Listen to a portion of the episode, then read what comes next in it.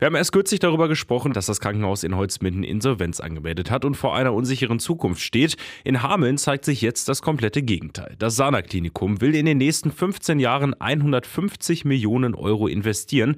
Das beinhaltet eine Sanierung, einen Anbau und Umbauten, um den Ablauf im Krankenhaus zu verbessern, sagt Geschäftsführer Matthias Dürkop. Wir schaffen auf jeden Fall effizientere Strukturen, bessere Prozesse und auch bessere Arbeitsbedingungen für unsere Mitarbeitenden. Außerdem werden sich auch Wege verkürzen für unsere Patienten. Wir werden außerdem die Möglichkeit haben, durch diese umfangreichen Modernisierungs- und Sanierungsmaßnahmen auch der Medizin Rechnung zu tragen, der Entwicklung. Das heißt, wir können investieren in ambulante Medizin, beispielsweise in Ambulanz-OP-Zentrum und auch unsere Notaufnahme, die Strukturen dort verbessern.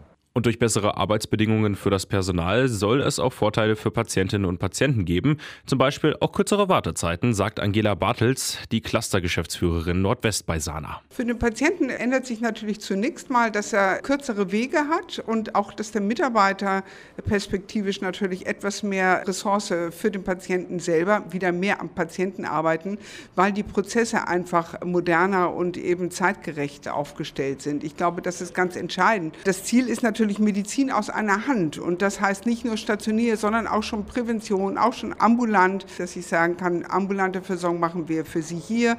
Wenn Sie dann wirklich einen stationären Eingriff, eine Diagnostik brauchen, dann sind Sie bei uns genauso an der richtigen Adresse.